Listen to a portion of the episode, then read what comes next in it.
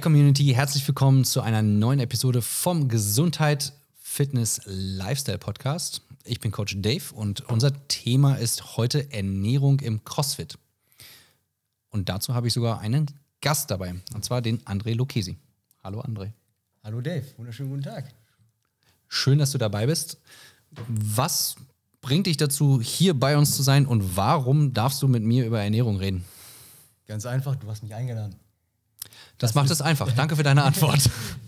Natürlich, nein, ähm, weil ich auch selber CrossFit mache, meine Leidenschaft, selbstständiger Ernährungsberater bin und das passt sehr gut zusammen und dann dachte ich mir, wir unterhalten uns einmal ein bisschen, wieso, weshalb, warum das alles so wichtig ist im CrossFit.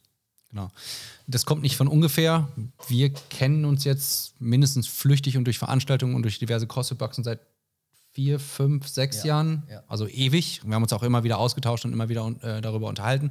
Also es ist jetzt nicht so, dass äh, er auf der Matte stand und sagt so, hey, äh, du hast noch nie darüber geredet, ich will jetzt zwar dazu was sagen, sondern wir haben uns einfach da grundsätzlich darüber unterhalten und haben gesagt so, hey, lass uns das doch einfach mal ähm, mit einem Mikrofon machen, weil es einfach so viel einfacher ist, sich darüber zu unterhalten, wenn ganz viele Leute zuhören.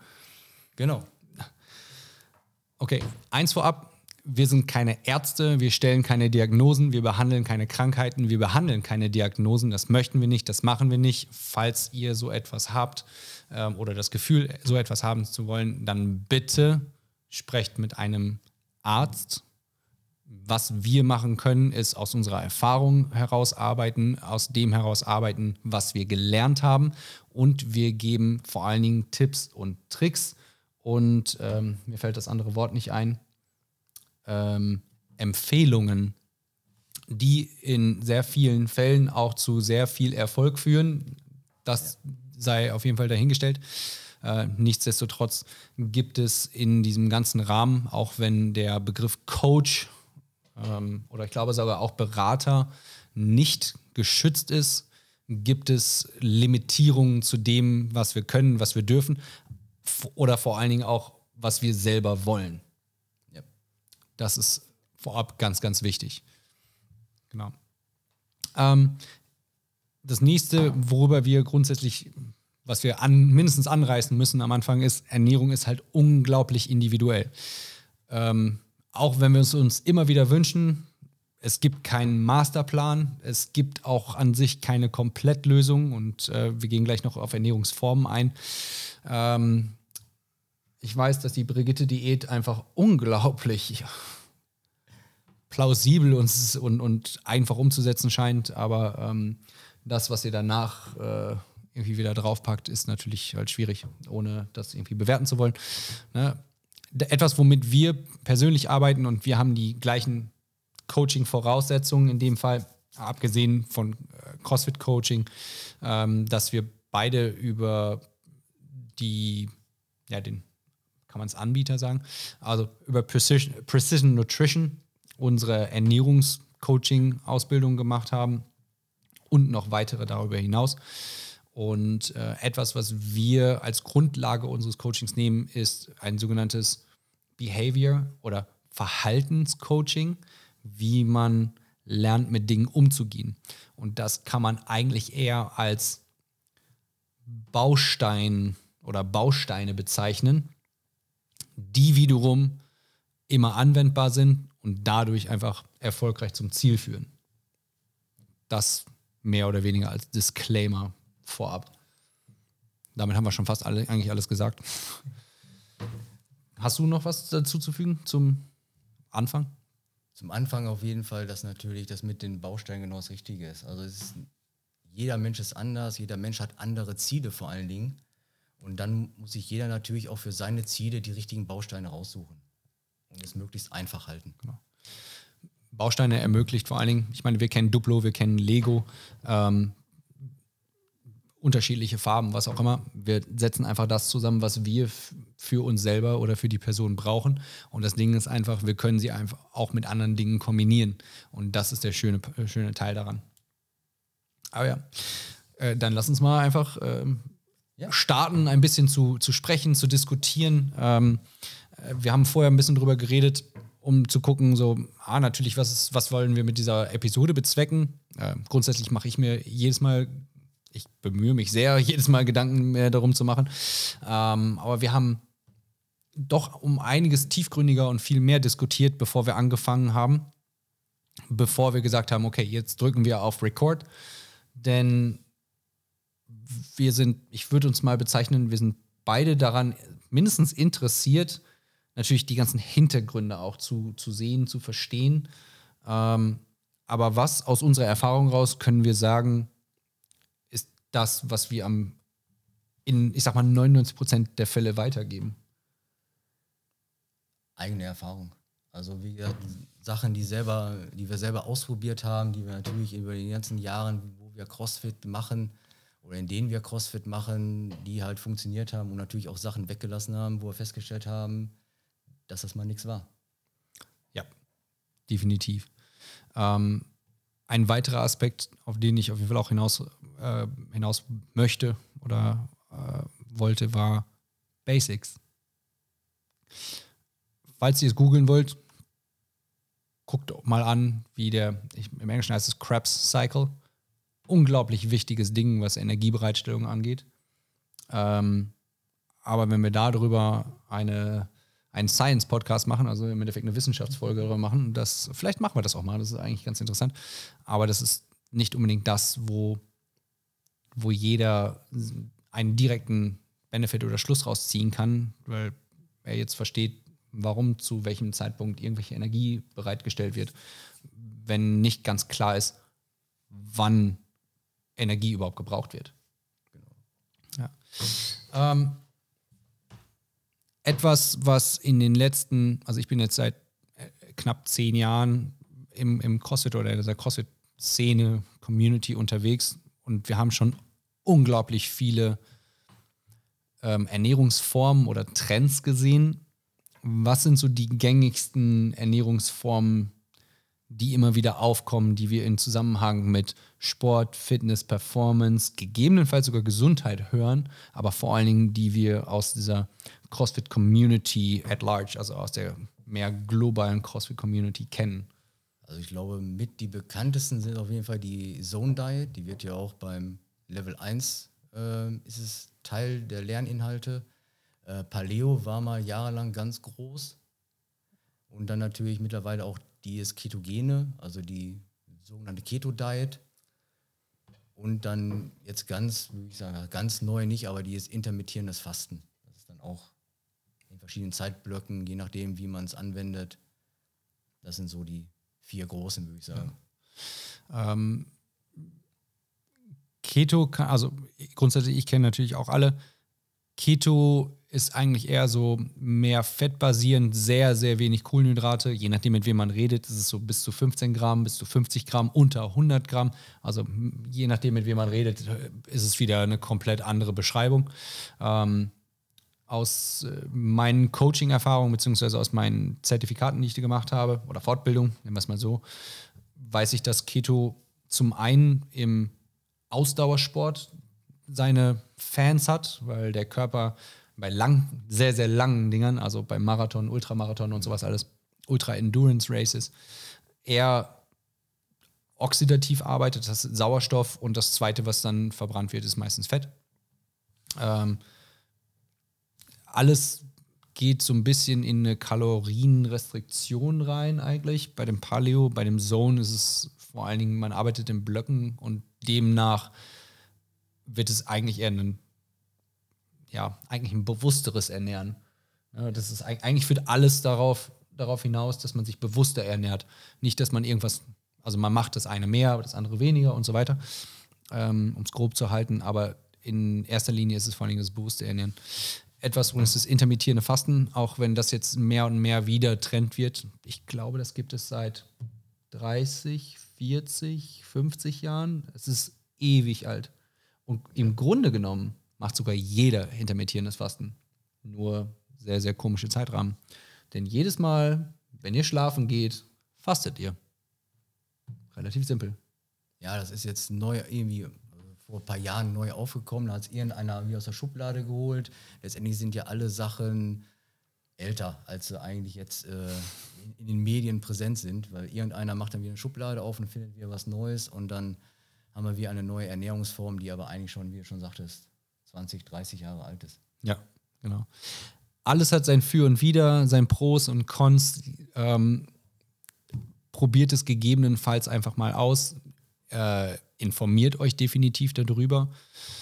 Äh, ich persönlich habe mal eine Zeit lang 100% Paleo gemacht. Das war, das war spannend. Ich habe so viel Gemüse und Früchte habe ich noch nie gegessen in meinem Leben. Ähm, ich habe auch unglaublich viel Körperfett verloren, das auf jeden Fall. Das war schon ziemlich cool. Ich war aber immer nur am Einkaufen, am Essen und am Kochen. Das war, das war schon echt, äh, echt krass. Intermittierendes Fasten hat auch so, hat definitiv seine Fans. Ähm, aus meiner Erfahrung raus, man, man, ist, man ist halt innerhalb eines Zeitfensters oder Zeitrahmens. Das, was die meisten Leute kennen, ist ein 16-8. Also 16 Stunden lang nichts essen und äh, alles essen, was in diesen acht, äh, alles, was man sonst isst, in diesen acht Stunden essen. Und man muss ganz ehrlich sagen, wenn man normalerweise offiziell acht Stunden im Bett liegt oder schläft oder sowas und über einen Tag verteilt, also über 16 Stunden verteilt, 2000 Kalorien oder zweieinhalbtausend Kalorien konsumiert und jetzt muss man die in acht Stunden essen, da kriegt man halt auch nicht unbedingt immer runter. Und ähm, ich werfe das einfach mal so in den Raum, ob das so das Beste für Magen und Darm ist, ist dann halt auch die Frage. Aber auch da, man passt sich natürlich dann halt auch wiederum an. Ja. Ähm, wie ist es bei deinen Athleten, die du betreust oder bei den Menschen, die du betreust? Haben, hast du welche dabei, die intermittierendes Fasten machen? Ähm, ich hatte einen dabei, ähm, wo wir dann natürlich zum Schluss gekommen sind, dass wir mal was anderes probieren, weil er, er hat das auch äh, nicht aus Überzeugung gemacht, sondern er hat es aus der Zeitung gelesen, intermittierendes Fasten, oh, das ist ja toll, da kann man abnehmen. Mhm.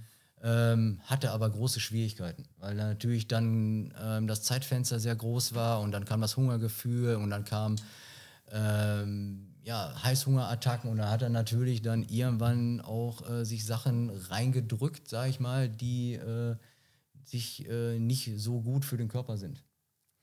Und es, ich bin immer ein Freund davon, das sind alles schöne Sachen, aber ein, also die Einfachheit. Ja, die Ernährung ist leider Gottes langweilig. Wir sprachen ja eben schon über die Basics. Mhm. Aber es werden, die Sachen werden immer so kompliziert gemacht, obwohl man sie auch einfach, also mit Fasten, mit, äh, mit Paleo, wie du schon sagtest, du warst einkaufen die ganze Zeit und noch kochen. Ähm, man kann sich das auch alles äh, ein bisschen einfacher machen und dann auch äh, mehr Spaß dabei haben. Definitiv.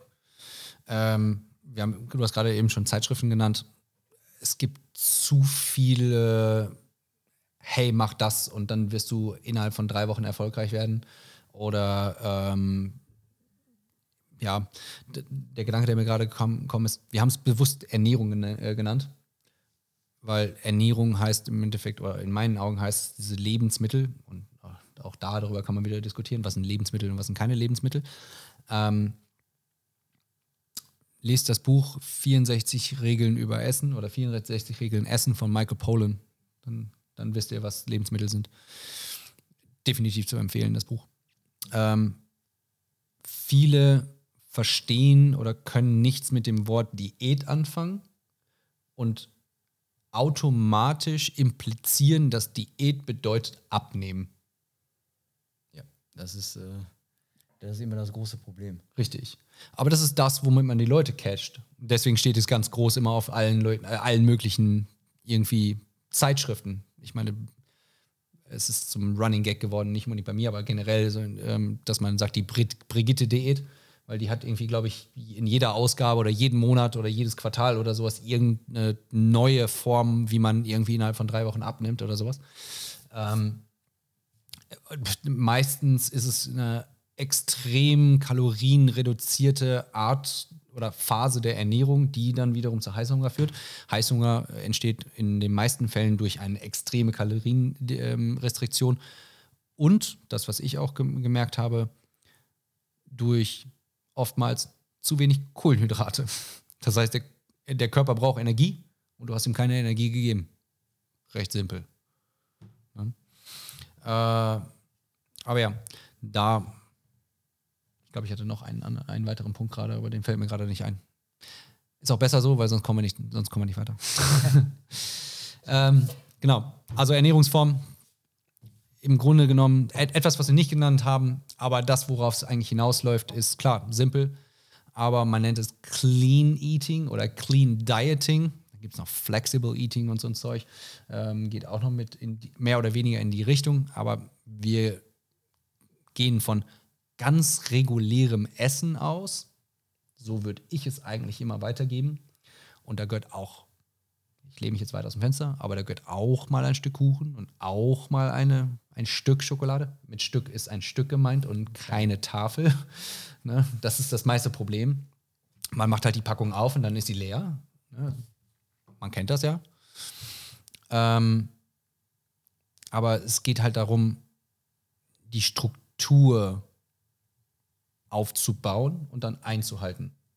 Und das ist das, was wir, was wir beide einfach so gelernt haben und äh, was ich zum Beispiel auch immer weitergebe. Wir bauen es in drei Leveln auf: Level 1, Level 2, Level 3. Level 1 ist erstmal grundsätzlich eine Struktur schaffen und das ist, fällt den meisten Leuten, ich sag mal 90 Prozent der Leute fällt das schon so schwer, dass man sich hauptsächlich in diesem Level 1 aufhält. Level 2 ist dann die Struktur, die man aufgebaut hat, zu optimieren und zu verbessern darüber hinaus geht es dann in Richtung Performance und Leistung und sowas alles. Aber wir, wir, wir bewegen uns weitestgehend in Level 1 und Level 2 und, und das ist auch unser Hauptaspekt, wo, in dem wir aufgreifen in, in dieser Folge.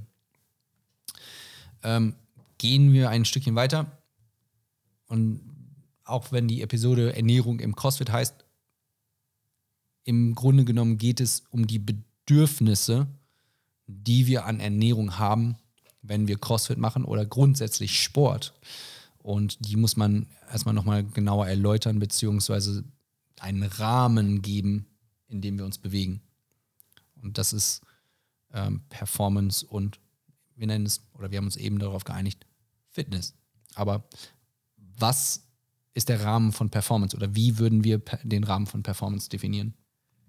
Da würde ich einfach sagen, die Personen, die halt, ich sag mal, sechs Mal die Woche trainieren. Also die wirklich äh, oft trainieren und auch äh, abseits des Sports auch noch sehr viel Bewegung haben. Weil da wird dann natürlich dann, dann sind wir dann natürlich in einer Klientel, um es mal so auszudrücken, die natürlich dann ähm, andere Bedürfnisse haben und auch andere Ernährungsbedürfnisse haben als jetzt 95 Prozent der Personen, die alltagsmäßig, so wie ich zum Beispiel, zwei, vier Mal die Woche in eine Class gehen. Genau. Das ist in den vielen Boxen ist es so der Durchschnitt so zwei bis vier Mal. Vier plus wäre natürlich schön. Je öfter wir als Coaches die Leute vor uns haben, umso mehr positiven Einfluss und ich sag's mal Kontrolle. Äh, das habe ich in einem von den ähm, vorherigen Podcasts mal erklärt, warum ich das so sehe, warum wir das so gerne haben oder warum wir das gerne hätten.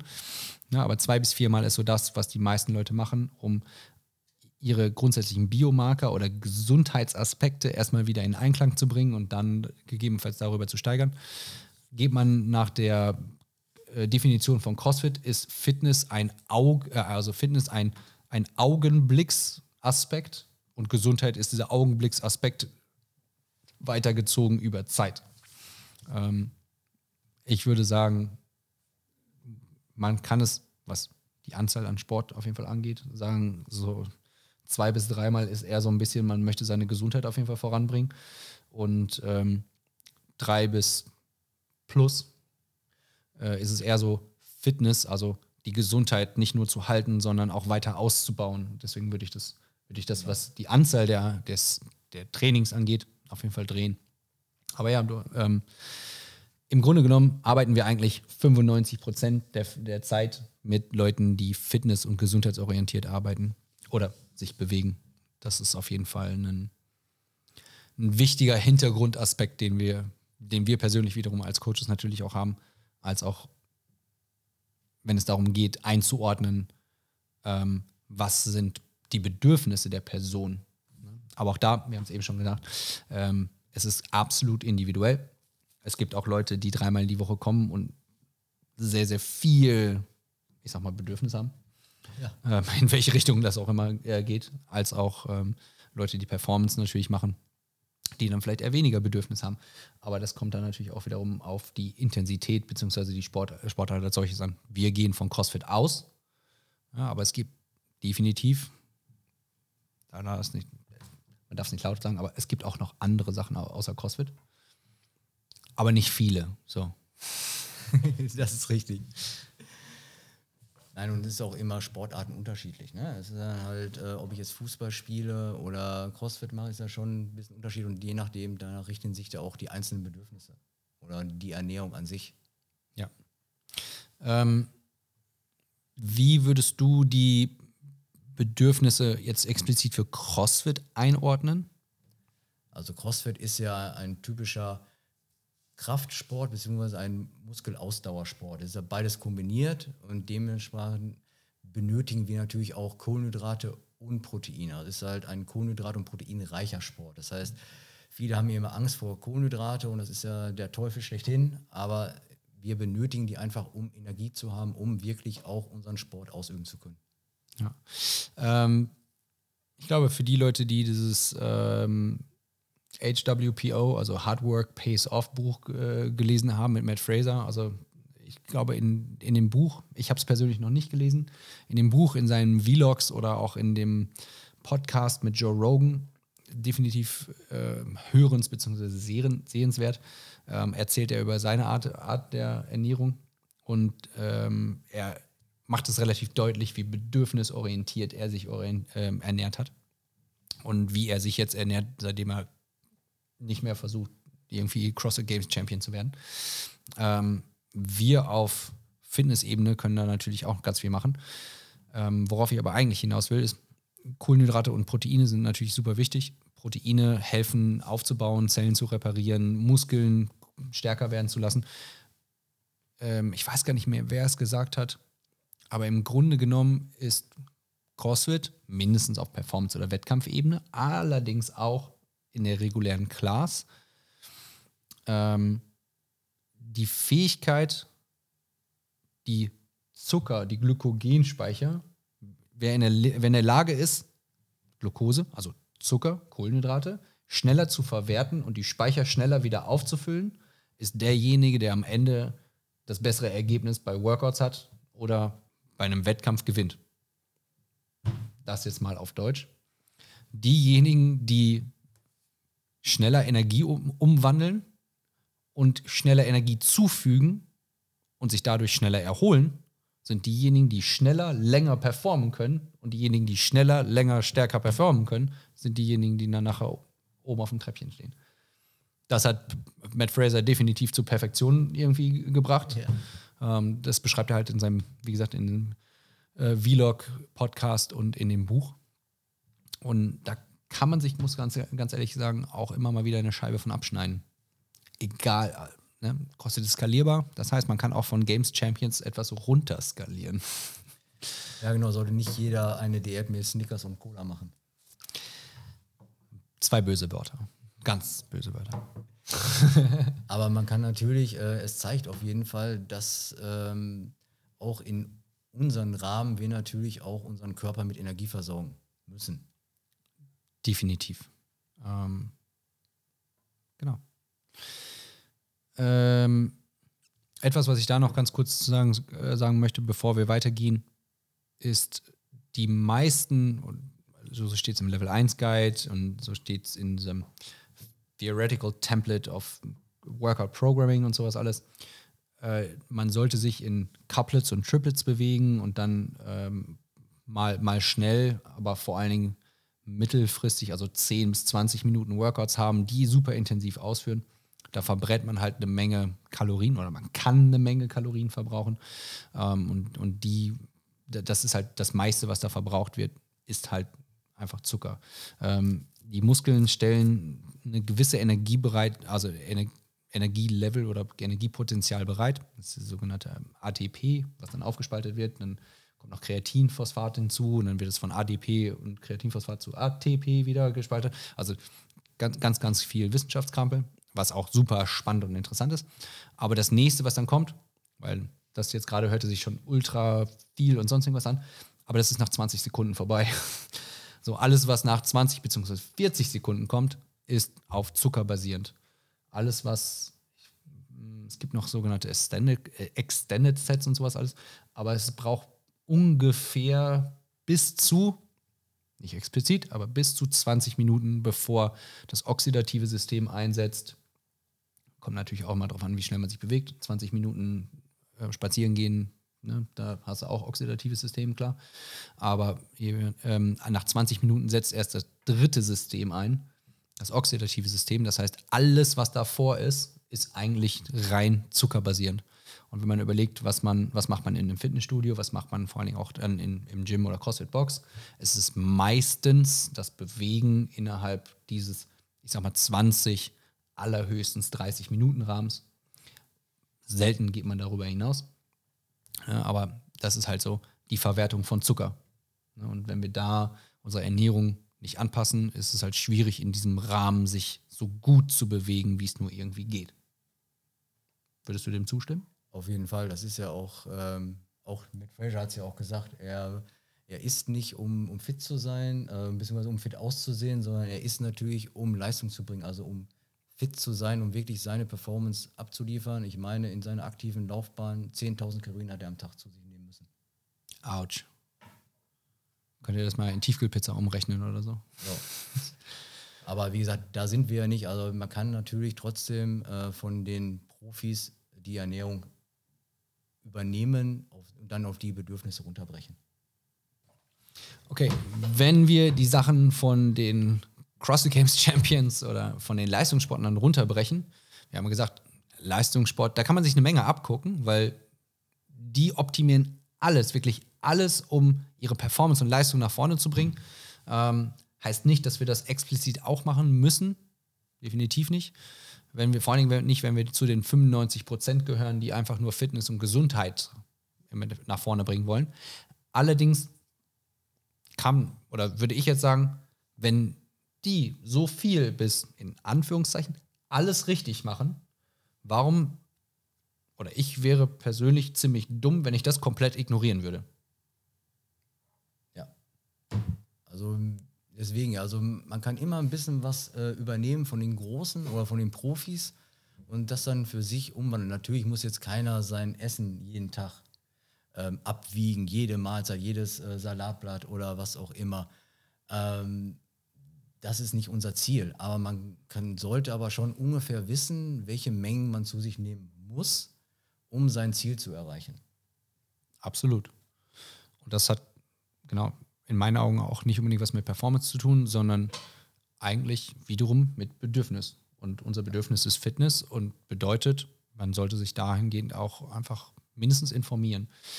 Ähm, es gibt die 100, äh, Weltklasse Fitness in 100 Worten, die Greg Glassman damals geschrieben hat. Und ähm, ein, abgesehen davon, dass am Anfang steht, was man essen sollte, steht ähm, im, ich glaube, zweiten Satz, halte die Kalorienzufuhr an einem Level, was Aktivität fördert, aber nicht Körperfett. Also je genauer man an seinem wirklichen Bedarf ist, umso besser ist es. Wenn man drüber ist, setzt man an. Wenn man drunter ist, baut man ab, kann aber da allerdings dann auch nicht so viel Aktivität umsetzen oder Energie bereitstellen. Wenn wir, wir, wir, wir fangen an, so ein bisschen den Kreis zu schließen, wenn wir auf die Bedürfnisse und demnach diese Basics, wir haben eben von Level 1 und Level 2 gesprochen, und Level 1 ist das, was die meisten brauchen, wenn wir davon sprechen, worauf solltest du, diejenigen, die auf YouTube gucken, ich zeige gerade auf dich, ähm, worauf solltest du oder worauf sollten wir grundsätzlich achten? Ähm, dass wir natürlich gemäß unserer Ziele essen. Dass wir wissen, was wir erstmal überhaupt benötigen. Also wie viel Kohlenhydrate benötigen wir überhaupt? Wie viel Proteine benötigen wir überhaupt, um dann natürlich zu am besten mit der Handmethode abzuschätzen, wie viel Menge ich auf meinen Teller packe. Ja. Ähm, Handmethode ist etwas, was wir viel benutzen. Relativ simpel gesagt. Ähm, wir haben eben Tracking erwähnt oder Abwiegen. Für manche ist Tracking oder Abwiegen, Messen ähm, ist ein Stressfaktor. Ja. Gleichzeitig, wenn man unterwegs ist oder viel unterwegs ist, nicht jeder kann, will oder mag es vorzukochen, um dann ab, vorher abgewogen zu haben. Ähm, die Handmethode ist bis zu 95 Prozent genau. Das heißt, es ist natürlich immer ein es gibt die Möglichkeit Ab des Abweichens. Hat man beim Tracken auch manchmal. Ähm, es ist eine einfache Moment, Handhabung. Haha. Ähm, Witz beiseite. Oder nee, Witz am Rande, so rum heißt es. Ähm, das Ding ist einfach, es gibt keine richtigen Einschränkungen dadurch und das ist halt ganz cool. Ähm, beim Tracken, du brauchst eine Waage, du brauchst ein Behältnis, du brauchst eine Möglichkeit, um alles relativ genau irgendwie zu messen. Das ist halt manchmal nicht einfach oder es ist umständlich. Ja, und zeitfressend. Ne? Also, Oh ja. Ehe, ehe du fertig bist, dass dein Essen überhaupt äh, auf dem Teller ist. Und viele haben, verlieren dann auch die Lust. Also die verlieren die Lust und es kann in manchen Fällen sogar, ich will nicht sagen zur Sucht führen, aber ich glaube, die Sophia Thiel hat das mal gesagt. Sie hat äh, am Ende alles abgewogen, sogar ein Salatblatt oder so. Autsch. Und ähm, dann ist natürlich, dann bekommen die auch äh, Schweißausbrüche, wenn sie ins Restaurant gehen und können nicht abwiegen und wissen nicht mehr, was sie tun sollen. Also deswegen, ich mache es zum Beispiel so, ich lasse Klienten maximal eine Woche ähm, abwiegen, nur um ein Gefühl zu bekommen, wie, äh, wie viel die überhaupt essen müssen. Ich glaube, es ist, um einen gewissen Bedarf zu ermitteln, ist es auf jeden Fall ein sehr gutes Tool. Es ist für die meisten nicht notwendig. Wenn es um, ich sag mal, absoluten Leistungssport und demnach Performance oder ich, elitäre Performance, weiß ich nicht. Also Leistungssport in dem Sinne nicht so, du spielst äh, Fußball-Kreisklasse oder sonst irgendwas, das ist nicht Leistungssport. Entschuldige. Ähm, sondern um wirklich hohes Level, womit du Geld verdienst. Und nicht Geld nebenher, sondern richtig Geld verdienst. Das ist definitiv Leistung, Leistungssport. Ähm, das heißt Landeskader, Bundeskader und so weiter. Natürlich gibt es auch noch Abstufungen darunter, gar keine Frage. Und ich habe ganz, ganz vielen Leuten auf den Schlips getreten. Cool, dass der Schlips trägt. Anzug und Schlips steht bei den meisten Menschen. Ähm, aber da geht's, also mein Aspekt ist halt wirklich Performance, Performance. Der andere Aspekt, wobei ich das, wo ich das gegebenenfalls notwendig oder positiv anwendbar sehe, sind gesundheitliche Einschränkungen. Autoimmunkrankheiten, ähm, Und- Diabetes, Schilddrüse. Genau, alles, äh, alles weitere, was dazugehört. Westliche Zivilisationskrankheiten, ganz ehrlich. Ne? Das, wo CrossFit Headquarters seit Jahren versucht, ähm, gegen anzugehen, ähm, um einfach Gesundheit für jeden erreichbar zu machen. Erreichbar in dem Sinne von Information und um, äh, Fähigkeit des Umsetzens. Ähm, da ist es auf jeden Fall sehr, sehr, sehr, sehr gut, sehr, sehr wichtig. Genau. Allerdings, da haben wir ganz am Anfang schon mal gesagt, wenn ihr gesundheitliche Einschränkungen habt, und damit meine ich nicht, ihr habt 15 Kilo zu viel oder von mir aus auch 50 Kilo zu viel, das ist, das ist eine gesundheitliche Einschränkung, ja, definitiv, aber die meine ich nicht, solltet ihr irgendwelche wirklichen, ernsthaften äh, gesundheitlichen Einschränkungen haben, Krankheiten, etc., äh, Autoimmunkrankheiten oder sowas, bitte redet mit einem Arzt und da möchten wir uns kein Urteil drüber machen oder sonst irgendwas. Machen wir so oder so nicht. Wir unterstützen grundsätzlich gerne, aber auch wir würden immer nur ähm, mit jemandem zusammenarbeiten, der vorher mit jemandem, äh, mit, mit einem Arzt, äh, einen Arzt konsultiert hat. Das ist wichtig, beziehungsweise wir würden dann versuchen, mit dem Arzt auch zusammenzuarbeiten. Ähm, weil wir möchten grundsätzlich natürlich auch nichts falsch machen. Auf jeden Fall. Und es ist auch eine Sache des Rechtes. Also wir dürften auch gar nicht. Also Genau. Das ist auch immer so, wir dürfen keinen ärztlichen Rat geben, wir dürfen keine äh, Diagnosen erstellen und auch äh, letztendlich auch nicht behandeln. Genau. Das, was wir machen oder das, was wir nutzen, die Handmethode, gibt den Leuten, die sie nutzen, einen guten Baustein, weil die ist halt formbar. Und diese, Hand, äh, diese, diese Bausteine, diese Methoden sind halt super leicht anzuwenden. Ähm, wie würdest du einen generellen, nicht einen sportspezifischen, sondern eine generelle Mahlzeitenzusammenstellung ähm, ja, zusammenstellen? Was würdest du jemandem empfehlen? Ähm, so pauschal ist es natürlich ein bisschen schwer, aber können ja mal gucken, das wären so ein bis zwei Fäuste Kohlenhydrate. Pro Mahlzeit, wohlgemerkt. Pro ne? Mahlzeit. Also nicht am Tag, sondern äh, pro Mahlzeit äh, packt man auf den Teller. Dazu packt man dann ein bis zwei Handflächen äh, Proteine auf den Teller Genau. und Gemüse theoretisch unendlich. Äh, kommt immer drauf an, ähm, aber da kann man ja auch so zwei bis drei Fäuste können wir machen. Ja. Und dann äh, Fette wirklich ein bis zwei Daumen, je Ja. nachdem, was man da so macht. Und dann hat man seinen Teller eigentlich im Grunde genommen fertig. Ja. Ähm, wir haben hier auch Gramm und Gramm pro Kilo Angaben stehen, aber ähm, wir haben uns eben darüber unterhalten, wenn wir jetzt sagen, bei Kohlenhydrate drei bis acht Gramm pro Kilo pro Tag, äh, bei einem, ich glaube, ich weiß gar nicht mehr, was die, was die Durchschnittsgröße bzw. Kiloanzahl eines, eines du durchschnittlichen erwachsenen deutschen oder westlichen Mannes im Endeffekt ist. Ist es 70, 75 oder 80 Kilo? Ich weiß es gar nicht mehr. Ich glaube, mittlerweile ein bisschen höher. Glaube, früher war es mal 70, aber mittlerweile sind wir ja, die Gesellschaft wird ja immer schwerer, sagen wir es mal so. Ganz ehrlich, wir sind fett geworden. Wir sind einfach fett. Wir sind faul und fett geworden. Entschuldigung, ich habe es gesagt. Ich meine sogar ernst. Aber Nein, ihr könnt ganz ehrlich, Statistisches Bundesamt, äh, ich Ja. glaube, Statistisches Bundesamt NRW hat ähm, die letzte Zählung von 18, also 2018, besagt alleine, dass ich glaube 51 oder 54 Prozent aller, aller erwachsenen Bewohner in NRW übergewichtig sind. Das alleine ist schon erschreckend. Wir sind das populär, also bevölkerungsreichste Bundesland, das auf jeden Fall. Das heißt also 17 oder 18 Millionen. Davon haben wir natürlich eine Menge Kinder und auch ältere Leute, definitiv, aber die Zahlen zählen zu den Erwachsenen. Und wenn man jetzt überlegt, nehmen wir mal einfach grob gesagt ein Drittel davon weg, also von 17,5 Millionen, lass es 12, lass es 11 Millionen sein und davon sind 51 ähm, Prozent übergewichtig, bedeutet das irgendeine Zahl zwischen 5 bis 6 Millionen Leute, die Gesundheitseinschränkungen aufgrund von gegebenenfalls Lifestyle, Krankheit oder halt mangelndem Wissen über Ernährung haben. Oder sportlichen Einschränkungen.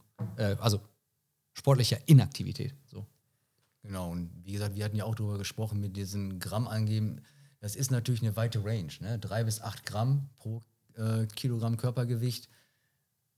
Wie viel nehme ich jetzt? Ja, Ähm, Also, äh, also nehme ich nur drei, nehme ich acht. Da muss man auch zum einen, haben wir ja am Anfang gesagt, ist immer individuell. Es gibt keinen Masterplan. Man muss auch ein bisschen gucken, für wen passt es.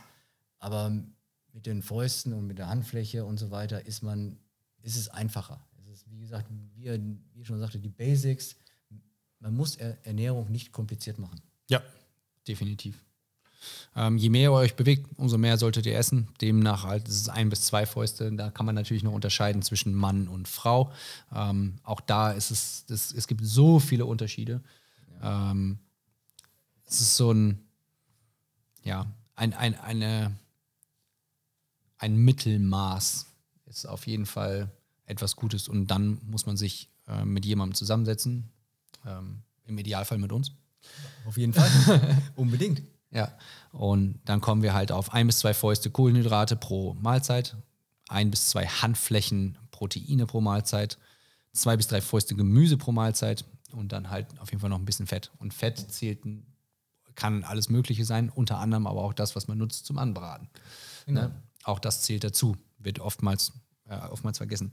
Ähm, etwas, wo man darauf achten sollte, ist, wenn man irgendwie auswärts isst, äh, man überlegt, sich ein Brötchen zu kaufen irgendwo am Bäcker oder die Currywurst Pommes Mayo oder man geht ins Restaurant. Äh, da ist es eigentlich eher so, man hat so eine Handfläche voll Fett und äh, meistens sehr wenig Kohlenhydrate und vor allen Dingen noch viel weniger Gemüse. Ähm, bestellt euch mal ein Steak, da, wenn ihr Glück habt, kriegt ihr Kartoffeln dazu und dann irgendwie drei Salatblättchen und ähm, vier Scheiben Gurken. Und wenn ihr Glück habt, noch ein bisschen äh, Möhrenraspel und, und eine geschnitzte Tomate. Ja, also die Verhältnisse sind nicht ideal für das, was der Körper eigentlich braucht. Und der Körper ist evolutionär dafür geschaffen, sich zu bewegen. Die eine Spezies mehr, die andere Spezies weniger, definitiv. Aber wir sollten uns bewegen und bewegen macht man mit Kohlenhydrate und regenerieren macht man mit Proteine hauptsächlich. Ähm, etwas, was Ben Bergeron von äh, Comtrain bzw. New England CrossFit sagt und der wiederum stützt sich auf ähm, Mike, viel auf Michael Pollan. Ähm, etwas, was ich auch immer wieder gerne anführe, ist es ähm, Eat Real Food, not too much, mostly plants. Und dann als viertes, sleep seven hours or more. Uh, eat real food, etwas, das habe ich eben schon gesagt, 64 Regeln essen. Etwas, was gegebenenfalls mal irgendwann im Boden war oder was gelebt hat und was rein theoretisch ein sehr kurzes Verderb, Verderblichkeits-, also ein sehr kurzes Haltbarkeitsdatum hat. Das kann man eigentlich als Lebensmittel, als wirkliches Lebensmittel bezeichnen und äh, nicht, was irgendwie künstlich hergestellt werden müsste. Kelloggs sind kein Lebensmittel. Ja, genau. Bei mir ist ja auch zum Beispiel, ich sage den Leuten immer, je unbehandelter das Lebensmittel ist, umso besser ist es. Ja. Dann kann man sich ja mal angucken, wie das Lebensmittel ist, was ich kaufe und sah das wirklich mal ursprünglich so aus. Ja. Kennt unsere Oma das noch? Kann, kann sie das, kann sie das, die, die Beipackungszettel lesen? Ja. Ja. Oder ähm, gibt es noch irgendwie, hat etwas mehr als fünf Zutaten? Das ist es auch noch. Genau. Oder fängt etwas mit E an. also in, in dem Fall die Zutaten, nicht, Ja. äh, nicht das Lebensmittel selber. Dann ist es halt äh, so ein Ding. Ähm, ich glaube, in dem Buch steht auch noch, es gibt ungefähr, es kommen immer mal wieder welche dazu, manche werden zurück, äh, werden weggenommen, 600.000 lebensmittelähnliche Substanzen, so nennt er es grundsätzlich. Also Dinge, die im Supermarkt als Lebensmittel verkauft werden. Davon sind 80 Prozent, das heißt 480.000 von 600.000 sind hergestellte, prozessierte Lebensmittel oder in dem Fall lebensmittelähnliche Substanzen. Bedeutet, es ist vier Fünftel bzw. ein Fünftel aller kaufbaren Lebensmittel sind nur, oder 20 Prozent sind nur wirklich ernsthafte, reale Lebensmittel. Das ist eigentlich ziemlich erschreckend. Ja, ich hatte das mal auf Galileo gesehen oder bei Galileo auf Pro7 gesehen. Da haben die Essen nachgekocht und der Typ hat keinen Kühlschrank aufgemacht, sondern einfach ein, ein Chemiekoffer. Geil. Und hat dann mit irgendwelchen Pulver und Flüssigkeiten hat er halt Joghurt nachgebaut oder Pudding, beziehungsweise es darf nicht Pudding heißen, kann man auch mal darauf achten im Supermarkt. Ähm, es muss einen gewissen Qualitätsstandard haben, damit, damit es Pudding heißt, aber wenn es heißt süße Nachspeise, dann, dann ist das okay. Und ähm, das Schlimmste, was ich jemals gesehen habe, war, ich wollte Garnelen kaufen, hatte die auch schon in der Hand, habe die umgedreht und dann hat sich herausgestellt, da sind gar keine Garnelen, sondern die haben das aus Fischresten, haben die äh, Garnelen geformt. Äh, ich, ja. Ähm, und dann sind die ein bisschen gefärbt. Ja, ja, klar. Also, ne? also Ja. Ähm, ich, es gibt das Experiment mit Jamie Oliver, wo er ein Hühnchen seziert und die ganzen guten, schönen Sachen an die Seite packt. Und das ist diese ganze Knorpel und Fett und Knochen und sowas dann nimmt, ein bisschen Geschmacksverstärker da dran macht und dann irgendwie in so einer Küchenmaschine irgendwie richtig klein macht und daraus wird dann ein Brei. Den Brei formt er, paniert er und fragt dann Kinder, ob sie das essen würden. Und äh, also vorher haben, ha- hat er gefragt, so hier, das ist das, das, das ist das Gute, das ist cool, würdet ihr es essen? Ja. Das ist das Schlechte, würdet ihr es essen? Nein, auf gar keinen Fall, das ist voll eklig. Sobald es paniert aus der Pfanne kommt, haben in England ging es noch einigermaßen, aber in Amerika hat jedes Kind es gegessen. ja. Und ich glaube, in Deutschland ist es nicht viel anders oder besser. Ja, frittieren geht immer, ne? Es schmeckt ja auch ganz oft gut. ja, da kann man auch sehr viel mit, mit kaschieren, das ist es halt. Ja, ah, es ist, Fett ist halt einfach ein Geschmacksträger, muss man ganz ehrlich sagen. Ähm, Aufhänger, Atkins Diät, äh, 60er Jahre wurde gesagt, äh, Fett macht Fett. Grundsätzlich Fett macht nicht, Fett macht nicht grundsätzlich Fett, sagen wir es mal so. Übertriebener Konsum, egal wovon, macht Fett. So, deswegen keep calorie intake to a level that supports activity, not body fat. Also eigentlich müsste ich Jeopardy-Musik jetzt kurz einspielen. Ich musste die Karte an meiner Kamera wechseln, weil äh, der Speicher voll war. Ähm, ne? Also stellt euch vor, es läuft gerade Jeopardy im Hintergrund. Das ist eigentlich ganz cool. Ist mir auch erst das zweite Mal passiert. Allerdings nicht heute.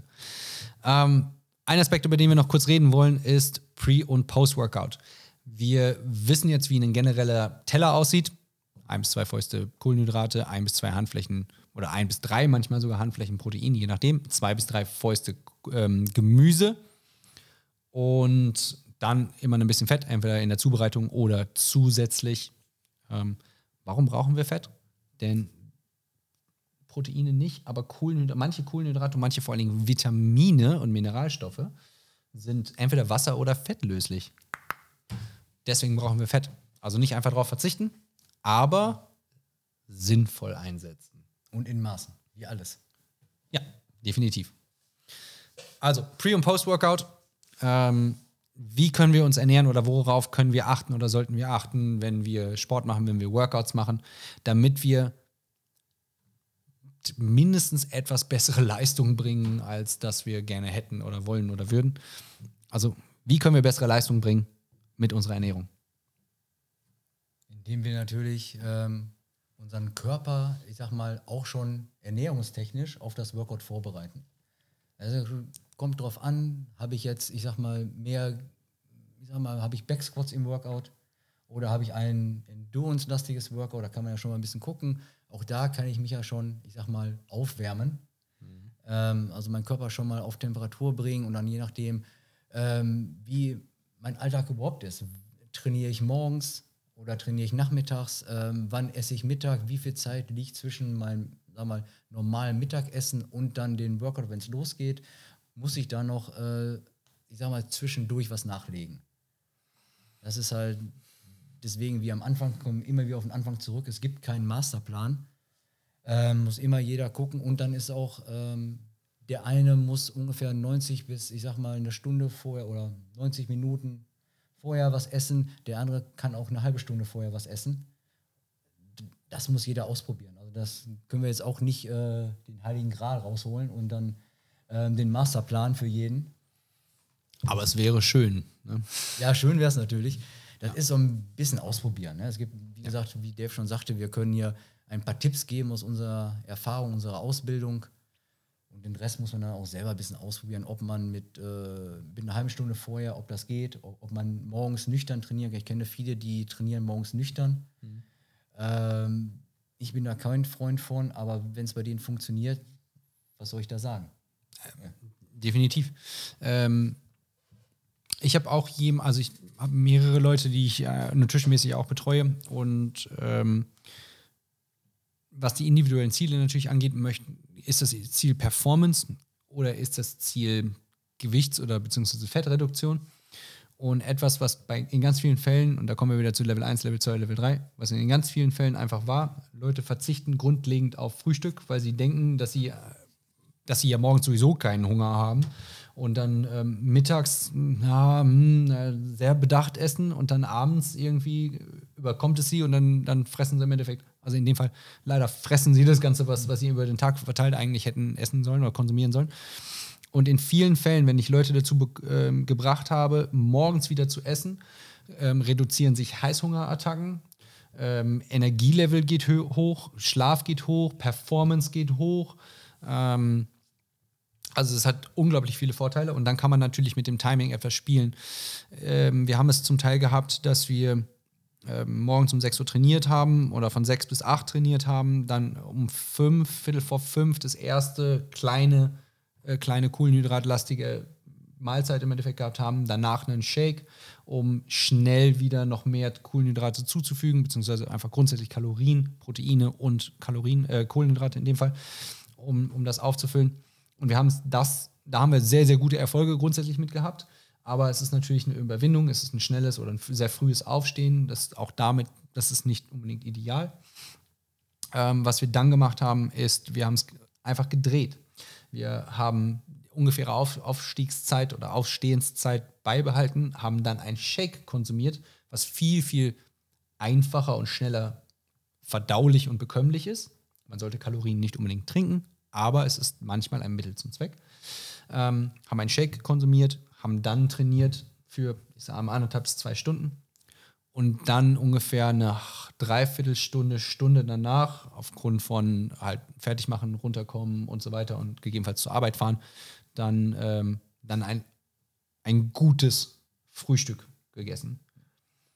Und damit sind die Kraftwerte nach oben gegangen, die Ausdauer ist nach oben gegangen, die, das Gewicht ist nach unten gegangen und die generelle äh, Energie während des Tages ist auch nach oben gegangen. Und das war halt mega. Ne? Und da muss man natürlich definitiv immer gucken. Ähm, Pre-Workout würde ich auf jeden Fall immer sagen, das hast du ja eben auch schon erwähnt, ähm, Kohlenhydrate. Man braucht für Kraft braucht man Kohlenhydrate, für Ausdauer braucht man Kohlenhydrate. Bei Kraft würde ich ein bisschen mehr Proteine mit reintun, bei Ausdauer eher weniger. Ähm, das würde ich dann direkt, dann würde ich eher im Post-Workout relativ schnell hinzufügen. Im Post-Workout kann man auch gucken, wie, ob man Fette mit hinzufügt. Ähm, Pre-Workout eher weniger, weil Fett äh, reduziert den Stoffwechsel ein bisschen, also verlangsamt ihn, weil es ein langsamer, äh, langsamer, langer Prozess ist. Und dadurch wirst du halt langsam. Also es ist nicht empfehlenswert, äh, Keto-Diät zu machen und zu versuchen, äh, wettkampfmäßig erfolgreich im CrossFit zu sein. Man wird, man wird träge. Man wird einfach träge. So, für, wir haben ein Mitglied, was Diabetes hat ähm, und mit der habe ich mich unterhalten. Die wiederum hat durch ihren Arzt oder mit ihrem Arzt zusammen ähm, festgestellt, dass Keto-Diät für sie absolut super ist. Ich meine, man kennt das Broteinheiten zählen und sowas alles. Ähm, ich glaube, man unterhält sich unglaublich wenig heutzutage grundsätzlich über Diabetes, finde find ich, fällt mir gerade so ein oder auf. Nur wenn man jemanden kennt. Aber es ist so in die Gesellschaft integriert, ähm, dass es einfach als absolut normal gilt, oder? Es ist Standard. Also viele haben das ja auch ähm, erschreckenderweise. Es gibt ja diesen Alters, also im hohen Alter bekommt man Diabetes, aber es gibt mittlerweile auch unglaublich viele Jugendliche schon, ja. die Diabetes haben. Wenn man eine Woche lang weniger als viereinhalb Stunden schläft, entwickelt man ähm, einen prädiabetischen Status. Ja. Schwangerschaftsdiabetes auch im Grunde genommen, ich möchte mich nicht zu weit aus dem Fenster lehnen und das ist kein ärztlicher Rat oder was auch immer, ist bis auf Diabetes 1, was genetisch bedingt und aufgrund von, also seit, oftmals seit Geburt oder sowas auftritt, Diabetes 2 ist einfach ein Lifestyle-Problem. Ja, ähm, selbst praktisch ähm, kreiert. Genau. Schlaf, Ernährung, Stress, mangelnde Bewegung. Das ist ganz oft die Ursache.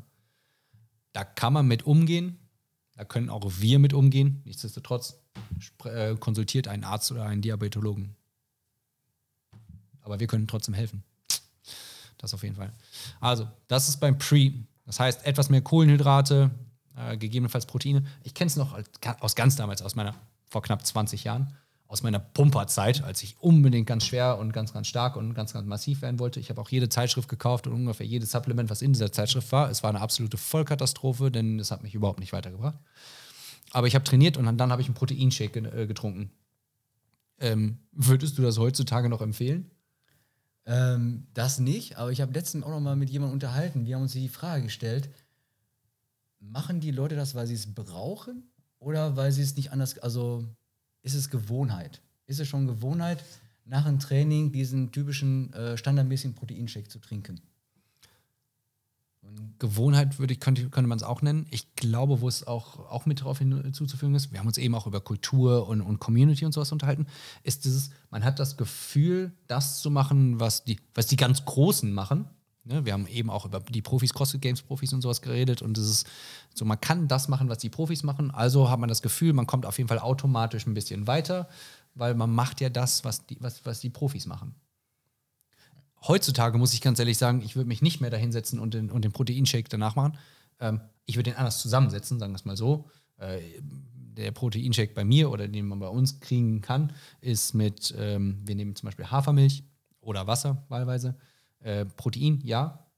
Ähm, ich mache gerne eine Banane noch mit rein. Äh, Erdnussbutter mache ich gerne mit rein. Und ähm, manchmal sogar noch ähm, Cyclical Dextrose, also einen mehrkettigen Zucker. Den trinke ich aber meistens eigentlich lieber vorher mit dem, äh, mit dem extra Zucker. Aber ich versuche, ja, Zucker vorab im Endeffekt zu konsumieren und dann eigentlich danach, wie ein, ein Shake, würde ich persönlich vorher trinken so wie ich das eben bei einem meiner Athleten beschrieben habe, dreiviertel Stunde bis Stunde vorher, weil mein Shake um die 6,5, äh, 650 Kalorien hat. Ja, der ist, das ist viel.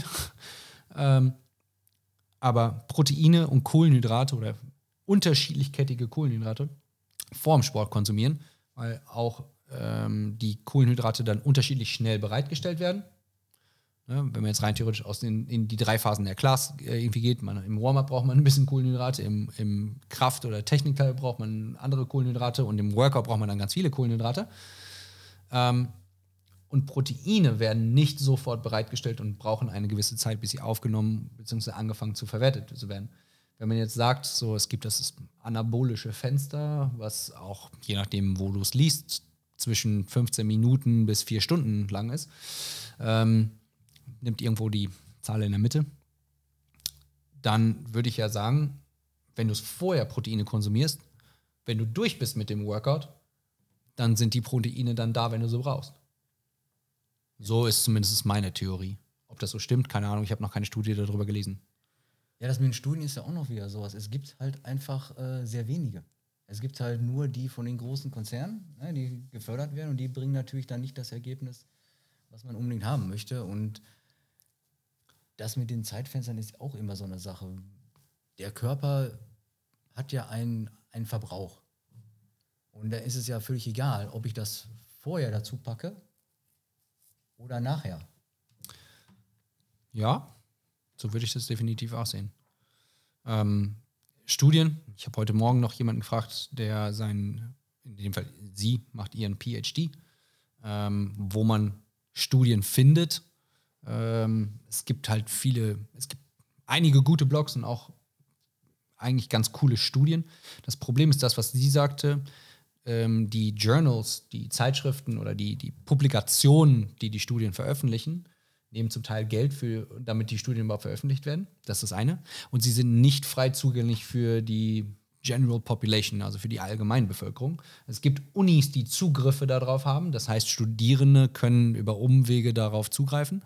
Allerdings kann die Allgemeinheit leider nicht auf Studien zugreifen. Das heißt, Hintergrundwissen wirklich sich aneignen, erfahren.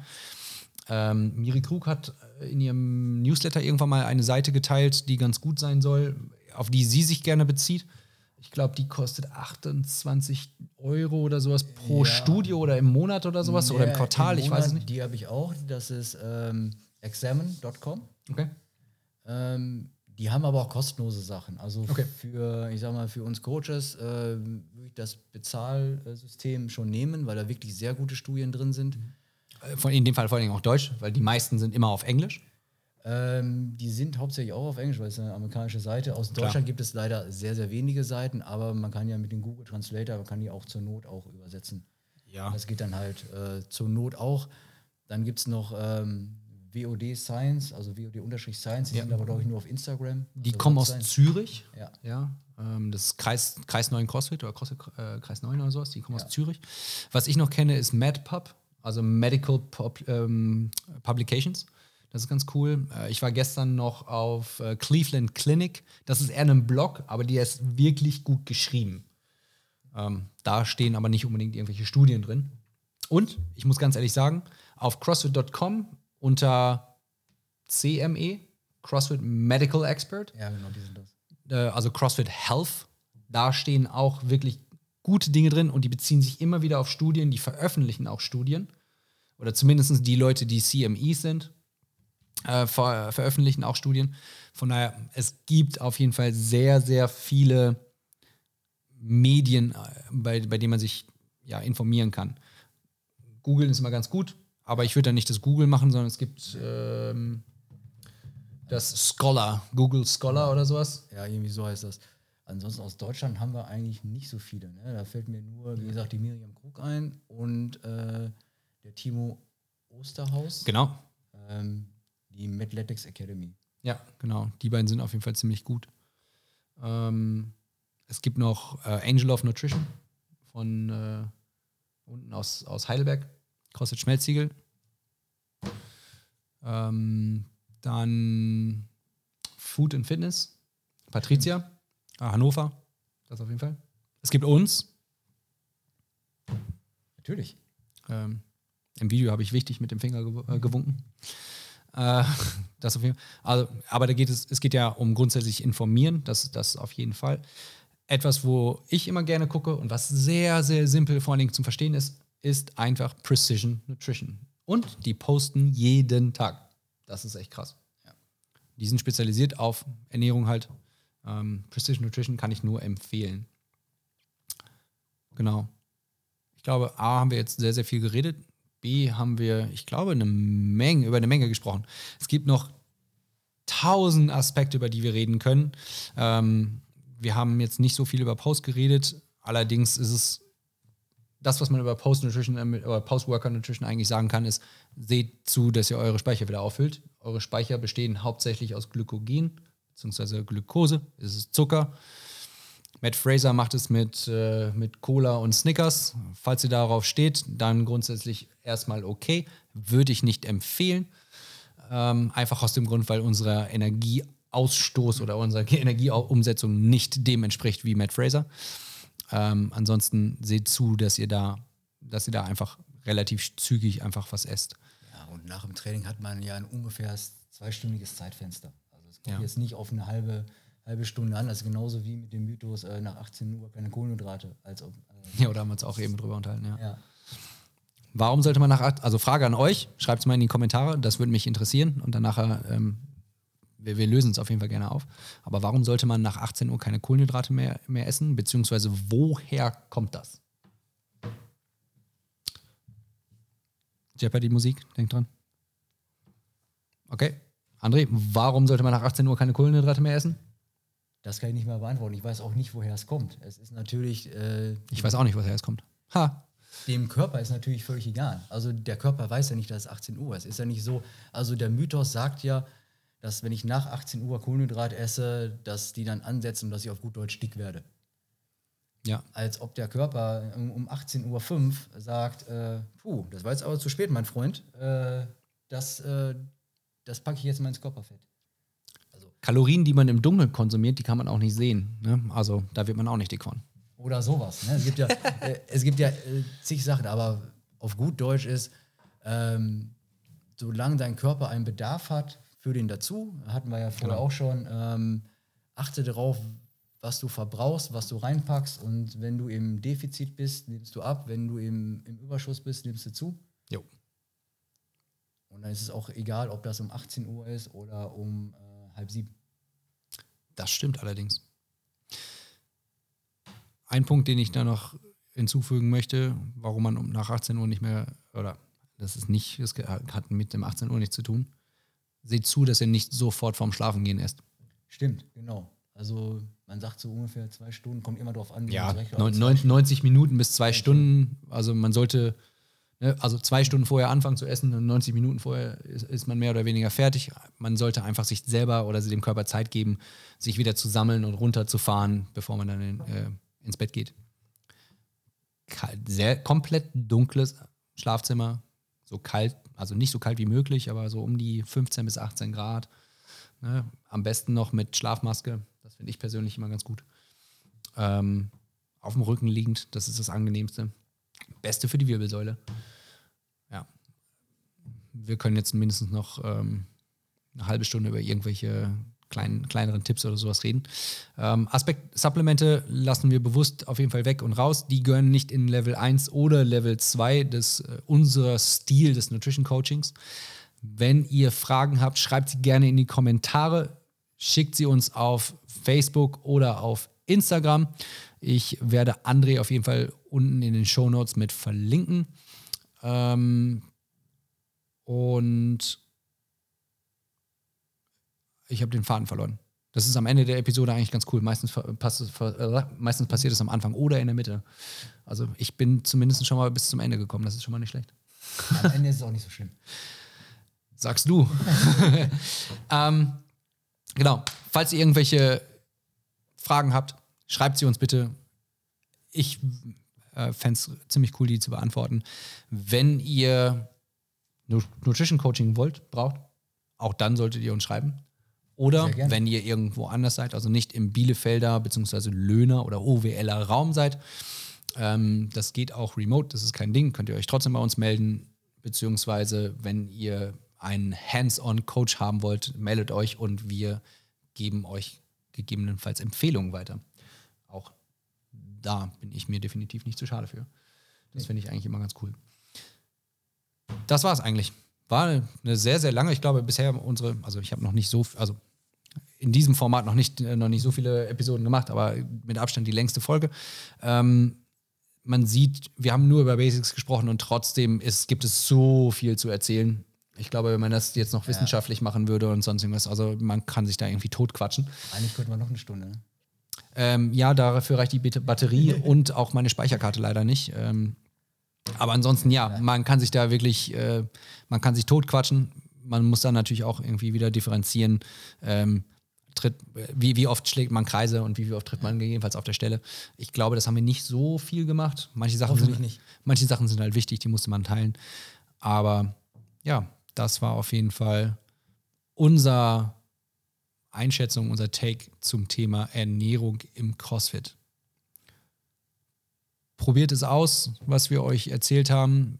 Wenn ihr weitere Informationen wollt, bei uns auf der Webseite gibt es das Kochbuch plus alle Handouts dazu, wie die Handmethode, ähm, Tipps zum Schlafen oder auch unseren Ernährungskompass.